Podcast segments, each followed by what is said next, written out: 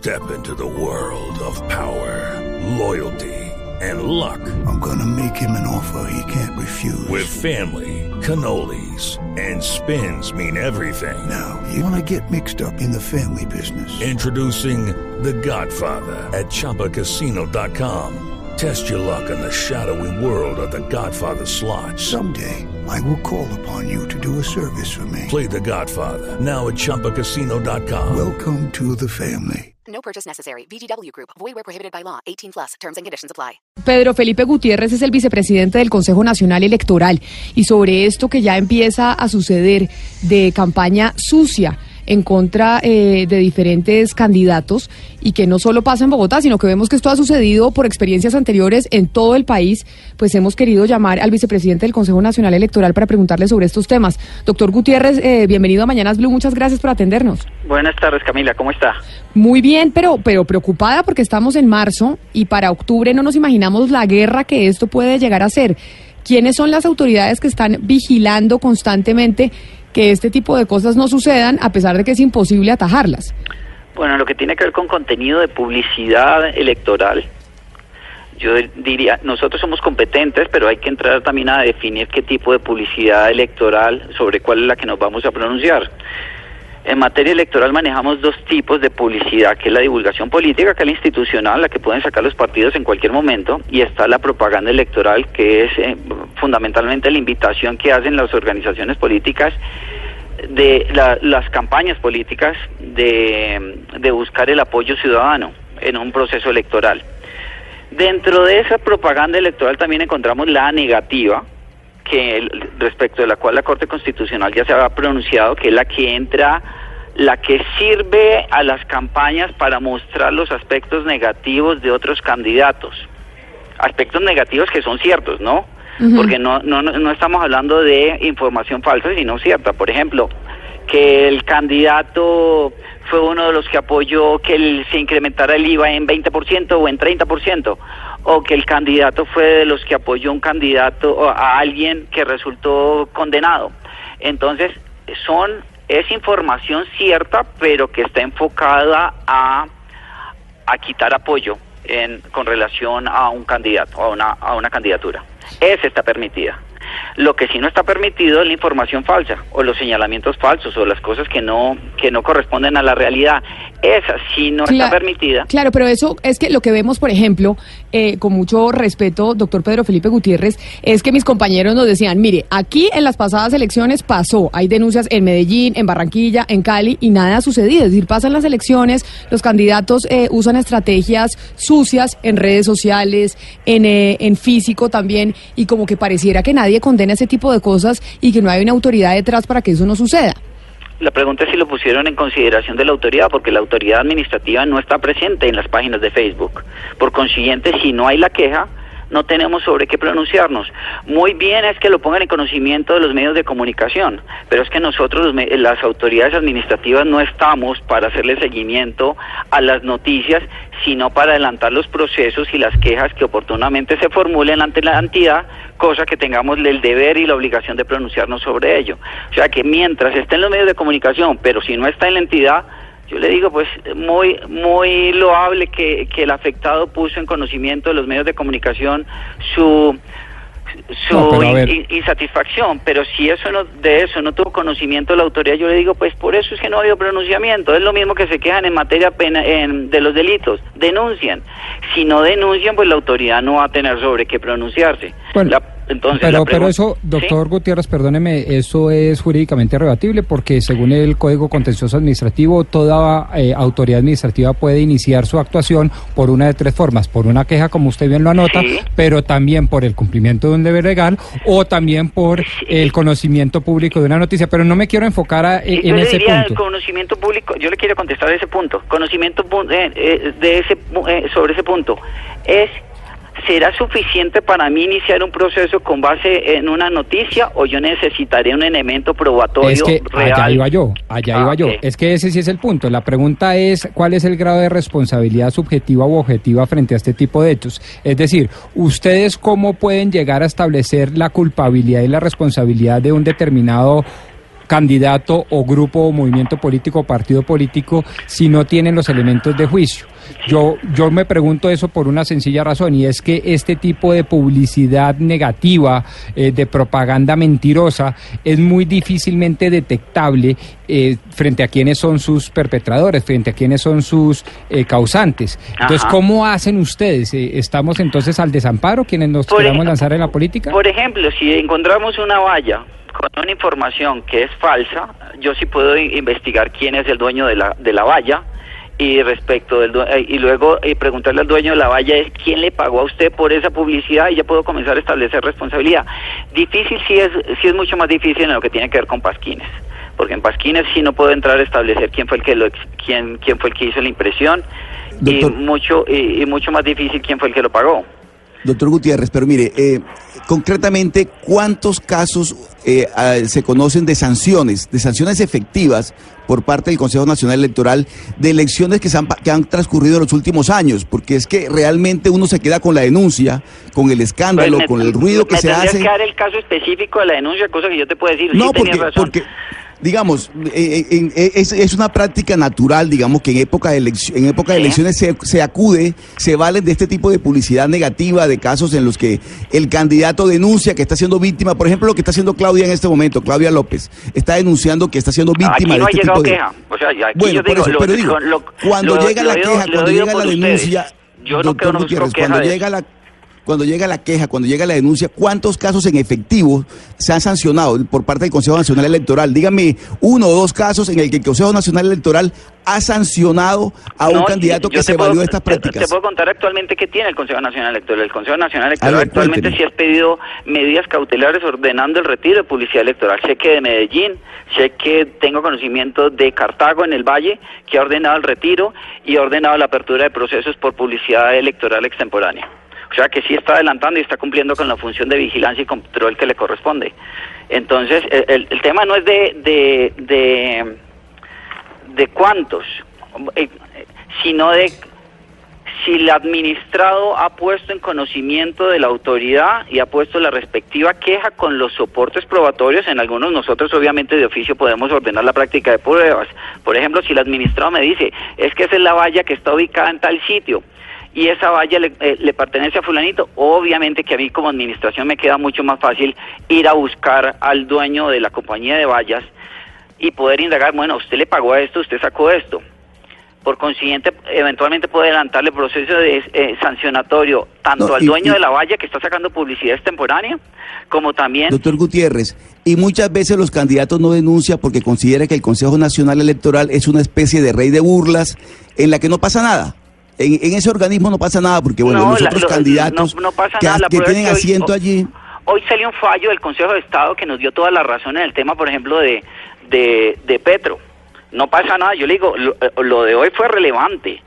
Que, el, que el la máxima autoridad jurisdiccional, eh, actuando como autoridad constitucional en temas de tutela, haya reconocido que la resolución mediante la cual le negó la personería a Colombia Humana fue conforme a derecho. Yo le dije, eso es relevante. Quiere decir que sí estamos cumpliendo con las Pero, funciones pero usted nos está dando entonces un archivo y una noticia. Quiere decir que el Consejo de Estado acaba o eh, salió eh, una decisión del Consejo de Estado dándole la razón a ustedes en el Consejo Nacional Electoral y la Colombia humana de Gustavo Petro efectivamente no tiene por qué estar amparada con eh, personería jurídica para ser un partido político. Sí, hoy salió eh, la sentencia del 14 de, de este mes, de marzo, en la que revoca la sentencia del Tribunal Administrativo, creo que fue de Cundinamarca, que había negado por improcedente, en este caso el Consejo de Estado eh, eh, revocó la sentencia, pero ya pronunciando sobre el fondo del, del asunto, sosteniendo que el, el grupo significativo del doctor Gustavo Petro, Colombia Humana, no tenía derecho a personería jurídica. O O sea, sea- se, se pronunció de fondo sobre el asunto. O sea que ya efectivamente la Colombia humana de Gustavo Petro no podrá ser partido político porque ya la última instancia es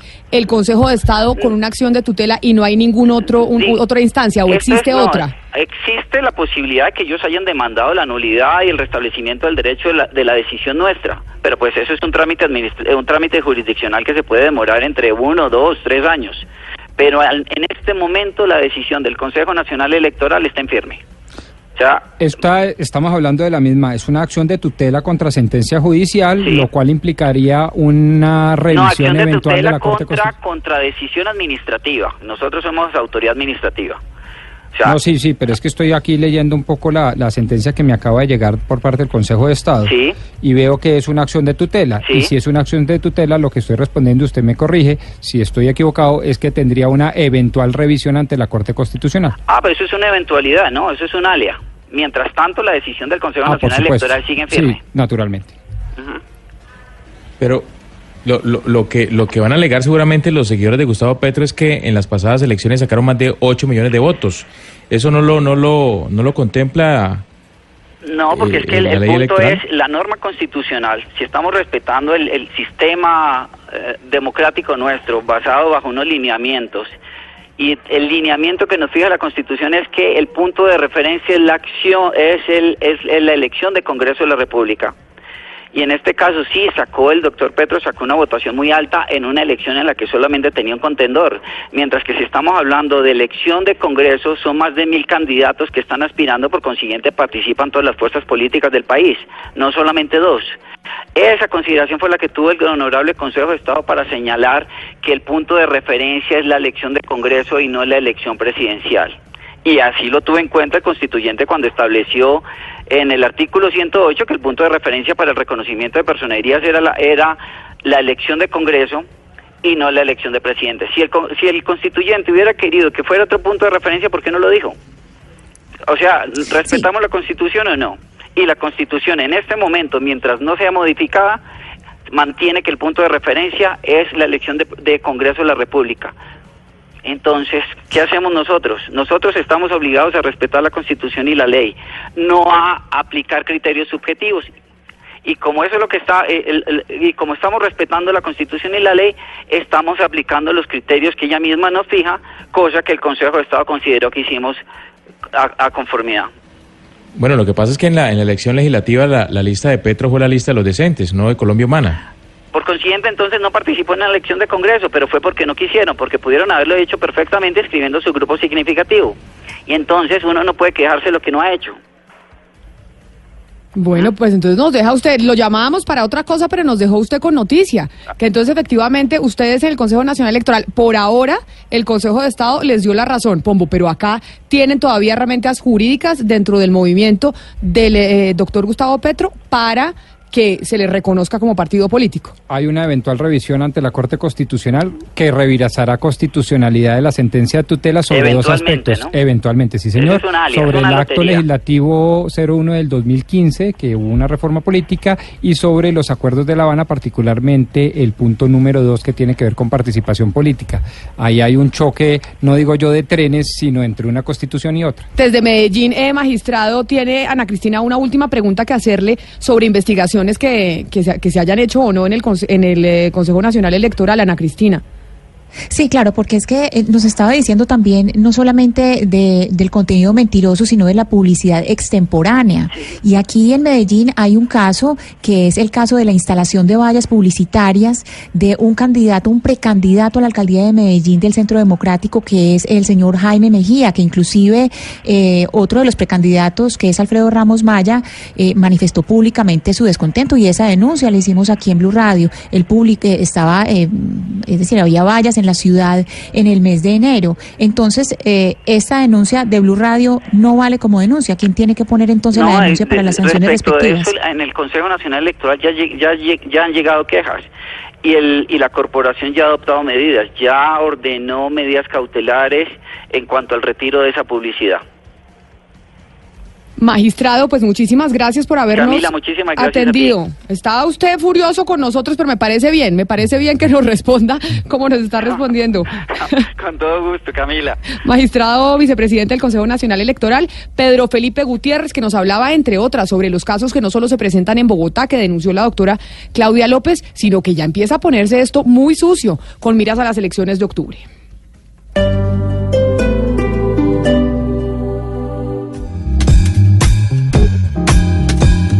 Y en medio de la suciedad de las elecciones tenemos música y nos vamos para donde Tata Solarte antes de ir a hablar con eh, la MOE, porque la MOE nos va a decir ¿Cuáles son las estrategias que realmente se usan y si esto es nuevo, lo que estamos viendo con Claudia López o no? Doña Tata, cuéntenos más detalles de lo, de lo que nos va a vender.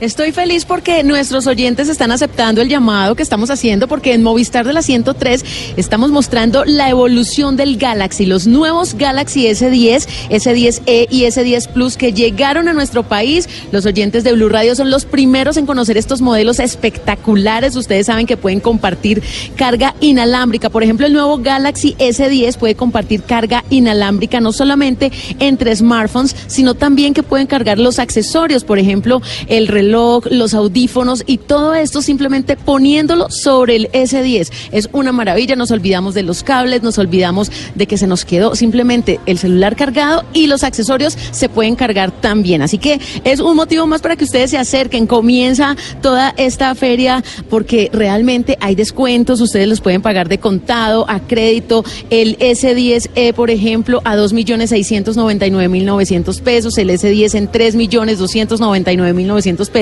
y el espectacular, el de Pombo, el que le encanta el S10 Plus, se lo puede llevar también por 3.699.900 pesos. Así que caigan acá en Movistar de la 103, disfruten de los teléfonos y hagan parte de la evolución de Galaxy.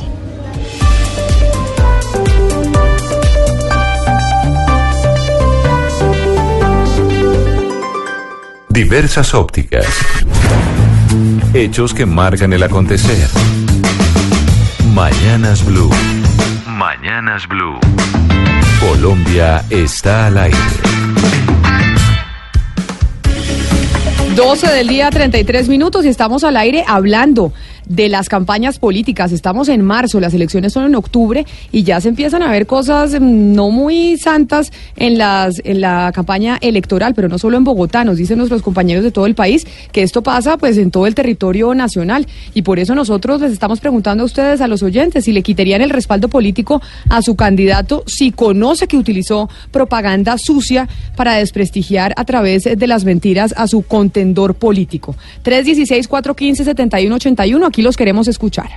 En Mañanas Blue los escuchamos. Buenos días, les hablo desde Cali. Yo le retiré el voto las elecciones anteriores al ahora senador Gustavo Petro por sus ideas comunistas. Ahora se lo retiraría igualmente a cualquier candidato que me diera cuenta que está haciendo algo indebido.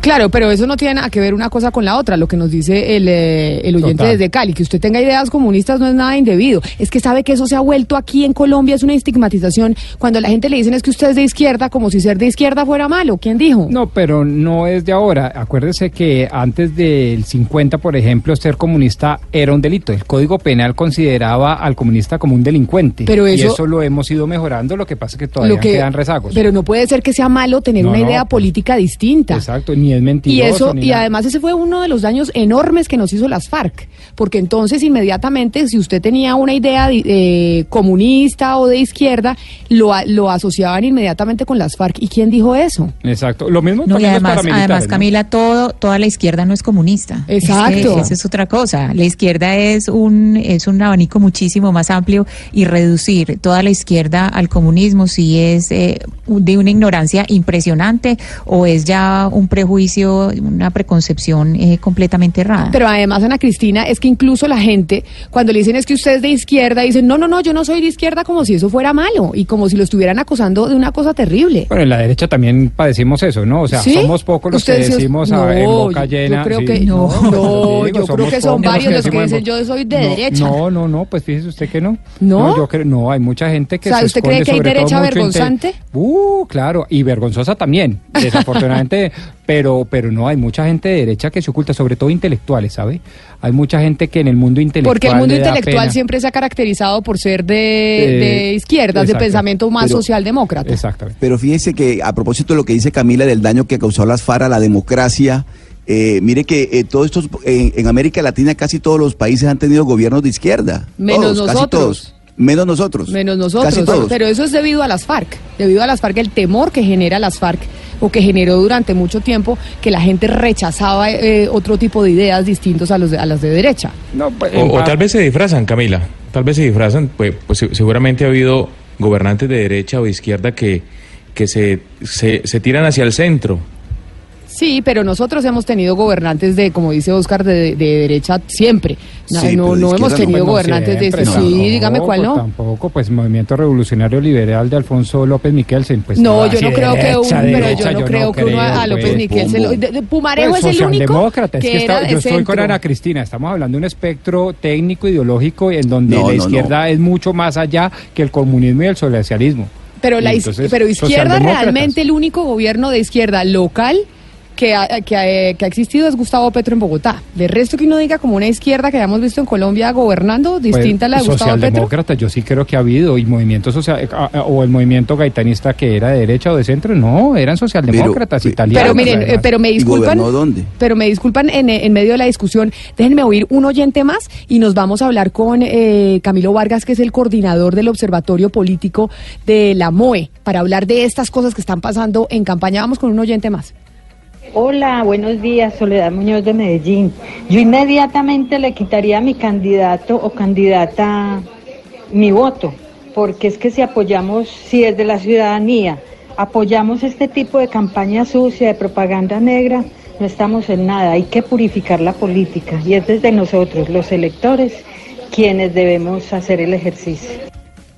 Camilo Vargas, coordinador del Observatorio Político de la Misión de Observación Electoral, está con nosotros en la línea para hablarnos sobre las investigaciones que ellos hacen y el riesgo que tenemos este año 2019 en todo el territorio nacional de estar eh, siendo partícipes de estas campañas sucias de unos eh, de unos candidatos hacia otros. Camilo, bienvenido a Mañanas Blue, muchas gracias por estar con nosotros. Muchas gracias, Camila. Buenos días. Dentro de las investigaciones que han venido ustedes haciendo, ¿qué tanto riesgo hay en este 2019 sobre este tipo de, de campañas sucias entre los candidatos alrededor del país?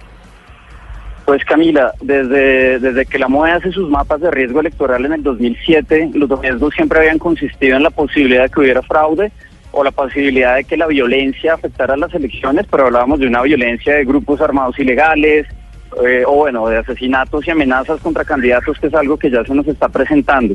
Pero desde hace un par de años en la MOE hemos detectado otro riesgo eh, que tenemos que aprender a medir bien y que tenemos que trabajar como sociedad y como autoridades, eh, y es el riesgo del no, no solo de, la- de lo que las noticias falsas pueden hacer para afectar las elecciones, sino el riesgo de que eso derive en nuevas formas de violencia.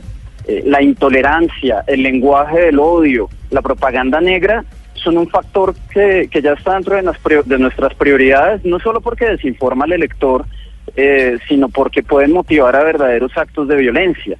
Eh, por no ir muy lejos, el año pasado hubo manifestaciones violentas, eh, algunas más espontáneas que otras, contra muchos candidatos de FARC, eh, que hacían actos de campaña en distintos lugares del país, pero también contra Gustavo Petro en Cúcuta, eh, contra Álvaro Uribe en el marco de la campaña en Popayán, eh, en contra de Germán Vargas Lleras y otros candidatos a la entrada de un debate en Manizales. Es decir, los, esos mensa- mensajes incendiarios que se mueven en las redes sociales, muchas veces apoyados en noticias falsas, pueden derivar no solo en que el electorado no vote bien, sino en que acuda a la violencia y eso es terrible y más en unas elecciones con tantos candidatos como las locales de este año. Camilo, ¿quiénes son los responsables de estas campañas sucias? Es decir, ¿quiénes son los que les dicen a los candidatos que esta es la estrategia que tienen que utilizar? Lo que estamos viendo, por ejemplo, con la denuncia de Claudia López, en donde dice que hay panfletos que son falsos, que están repartiéndose en Bogotá, diciéndole a la gente mentiras sobre cosas que ella supuestamente estaría ofreciendo en su campaña.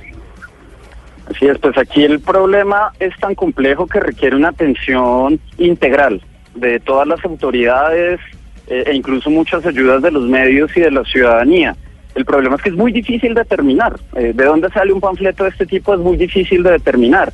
Pero quién, por ejemplo, lo mueve en redes sociales, eh, quiénes son los viralizadores que a veces, por lo que veíamos en las elecciones del año pasado, son las típicas cuentas falsas que crean mensajes falsos, eh, las candidaturas contratan bots para que empiecen a replicar los mensajes y se crean todas unas comunidades de desinformación. Eh, y hoy en día no estamos preparados para, para detectar eso. Y sobre todo no están preparadas las autoridades y eso es lo que me parece más grave. Yo escuchaba hace unos minutos al, al magistrado Pedro Felipe Gutiérrez decir que pues ellos se sientan en el Consejo Nacional Electoral a esperar a que se radiquen las denuncias y aunque eso es correcto en derecho, en la práctica necesitamos una reacción muy rápida. Eh, y en eso el Consejo Nacional Electoral, que es una entidad de la que no nos hemos cansado de señalar que necesita una reforma, que necesita más capacidades, pues no va a poder eh, hacerlo solo, va a necesitar la ayuda de la Fiscalía, de la Policía eh, y de los mismos medios y la ciudadanía para desmentir las noticias falsas, para comprometerse a no replicar el mensaje del odio, sino controlarlo socialmente, porque si no, pues estamos ante un riesgo muy grande.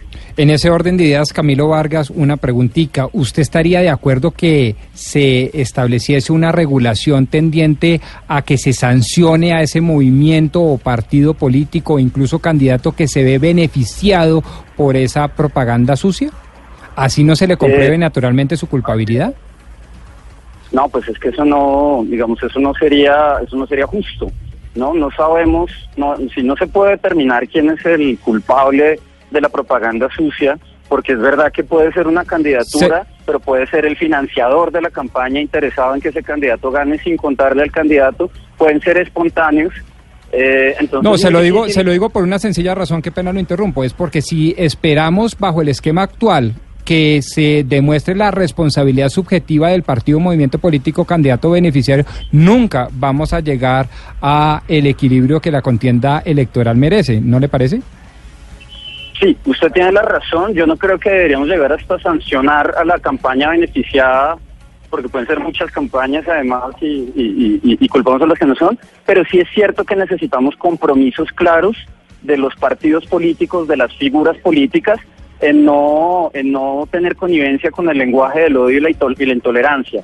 O sea, no está bien que Señor cuentas Vargas. falsas de un partido político salgan a decir que hay que matar al otro, que no hay que votar por el otro eh, partido por guerrillero, por paraco, y que los, y así sea falso, los, los políticos Sí. de esos partidos deben salir a decir que es falso, no pueden beneficiarse de esa mala información. Señor Vargas, pero por ejemplo para la MOE, para la MOE que un candidato señale a otro y le diga la cantidad de promesas incumplidas que hizo, por ejemplo, eh, usted dijo tal cosa y no, no cumplió, dijo tal cosa, bueno, todo el récord de lo que no cumplió, ¿eso clasifica como, como campaña negativa?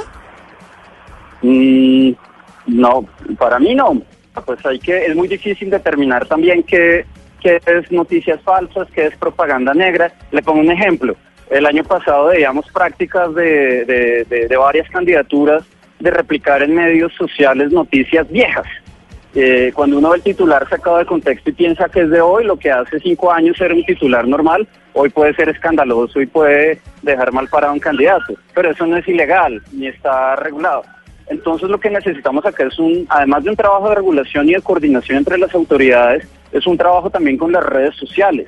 Eh, ya Facebook, por ejemplo, hace un muy buen trabajo de coordinación con los fact-checkers, con Colombia Check o las chicas superpoderosas o estas entidades especializadas en detectar noticias falsas e incluso informarle a los usuarios de Facebook cuando están leyendo una noticia que alguna de estas entidades ha calificado como falsa y por qué ese tipo de compromiso de Facebook, de Twitter, incluso cómo vamos a hacer para controlar las cadenas fal- falsas de WhatsApp, que son algo de lo más difícil de controlar, es algo que debemos hacer y es algo que debemos hacer ya. O es algo que, por ejemplo, en el marco de las comisiones de seguimiento electoral que convoca el Ministerio del Interior, es uno de los temas que tenemos que tener en nuestra agenda porque tenemos que solucionarlo antes de que empiece la campaña electoral el 27 de julio. Pues eh, don Camilo Vargas, coordinador del Observatorio Político de la Misión de Observación Electoral, gracias por atendernos y por darnos los detalles. Nos vamos a poner a hablar, ¿sabe con quiénes? Con alguien que usted nos dijo, con los estrategas políticos, para que nos digan por qué razón utilizan este tipo de estrategias o cómo son las estrategias que utilizan, que a veces no son eh, muy limpias, que digamos, durante la campaña. Gracias por habernos atendido. Feliz tarde. Gracias Camila que estén muy bien. A usted lo mismo, 12 del día, 46 minutos, Gonzalo. Y si tenemos que hablar de un país que nos ha enseñado, no solo a Colombia, sino al mundo, de campaña sucia, es Estados Unidos. Sin duda alguna, Camila, y sobre todo lo que más llama la atención es que son los propios candidatos, en este caso presidenciales, quienes aceptan ese tipo de propaganda sucia, porque si uno ve eh, los spots eh, propagandísticos, al final sale el candidato diciendo publicidad o propaganda aprobada por mí. Y básicamente aquí le traigo un pequeño recorrido de lo que ocurre en los Estados Unidos. Las campañas negras eh, de desprestigio o como usted las quiera llamar están permitidas en diferentes países. Estados Unidos es uno de ellos, una nación en la que se puede ver cómo candidatos aprueban spots propagandísticos en los que se desacredita a su contrincante. Por aquel año 2014, a inicio de lo que sería la campaña presidencial que enfrentaría a Donald Trump con Hillary Clinton, se pudo conocer que se crearon más de 22 páginas de internet con perfiles falsos de líderes demócratas en los que se planteaban ideas distintas al partido.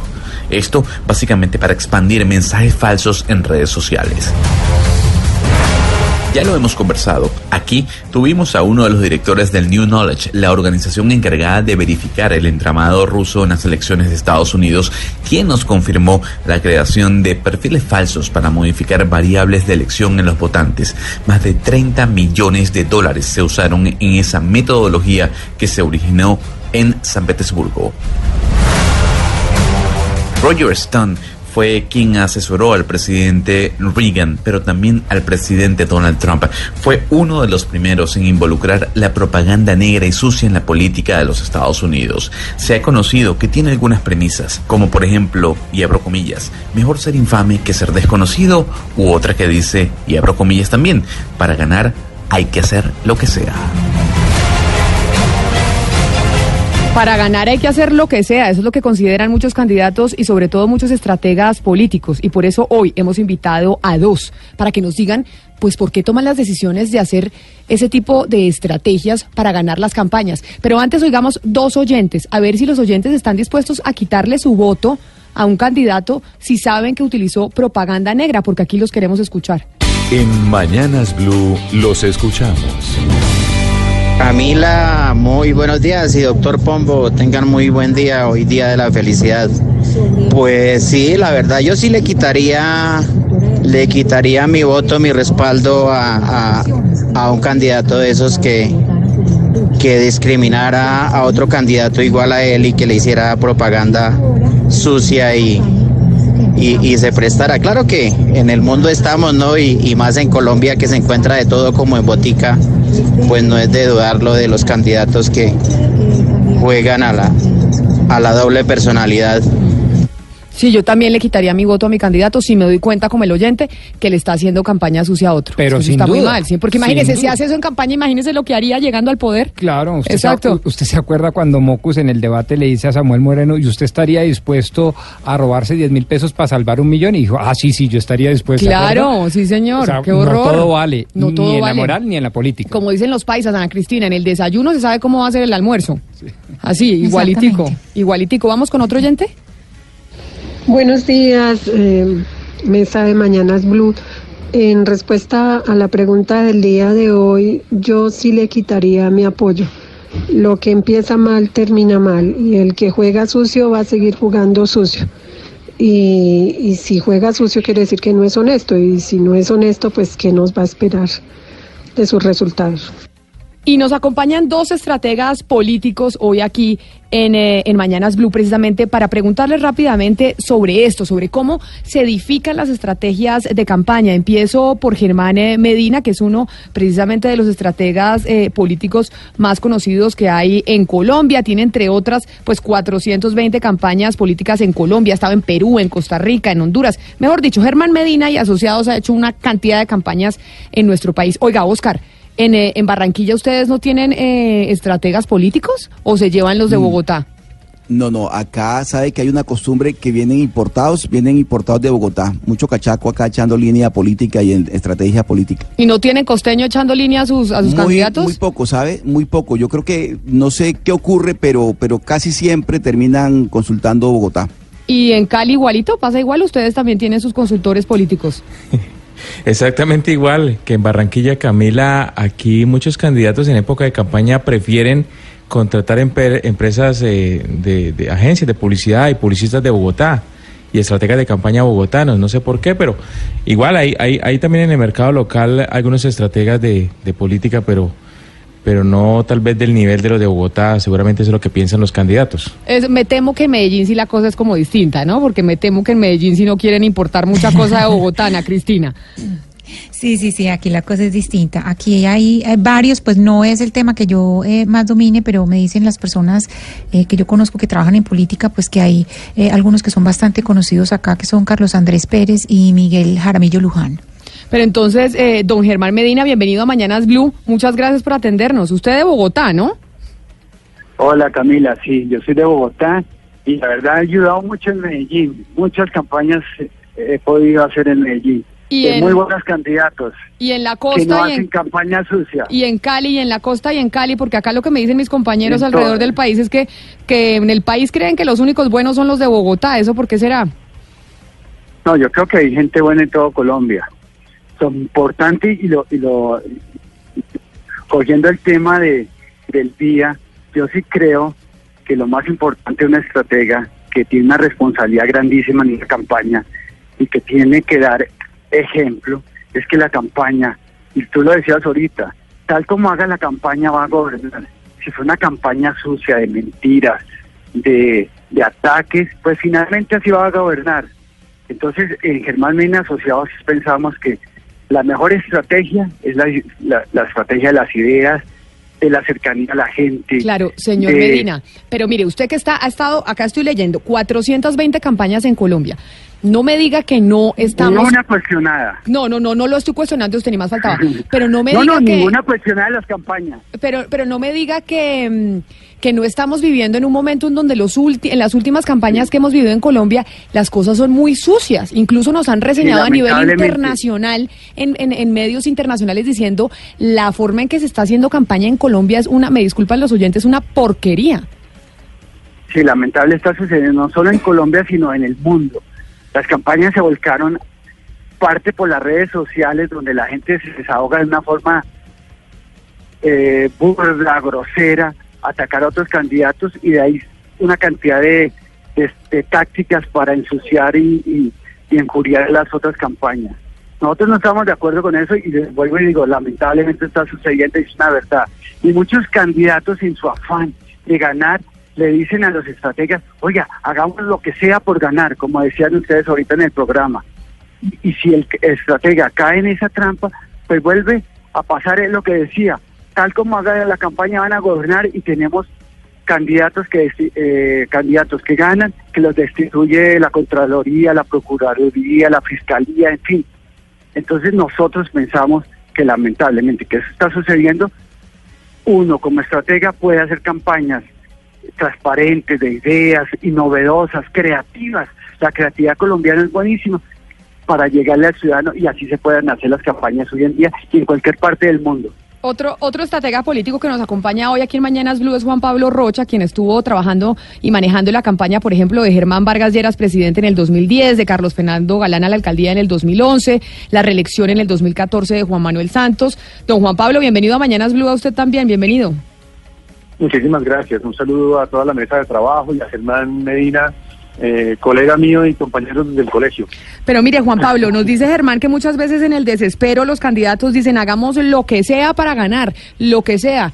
Pero eh, nunca, ustedes se conocen el mercado, saben cómo funciona su competencia. No me digan que no hay estrategas políticos que no llegan a ofrecerle a los candidatos, oiga, yo le tengo la estrategia para ganar y muchas veces esta- esa estrategia no es tan limpia que digamos. Yo, yo creo que sí se han utilizado tácticas negras en el, en el pasado, pero también yo, yo sí tengo que decir que las campañas en las que yo he participado y la mayoría de las campañas bien asesoradas no utilizan esa estrategia. ¿Sabes qué es lo que pasa? Eh, lo que pasa es que hoy en día las redes sociales se prestan para que cualquier persona eh, ponga una información y parezca un vocero oficial de la campaña. Entonces nunca sabes cuál es la fuente oficial.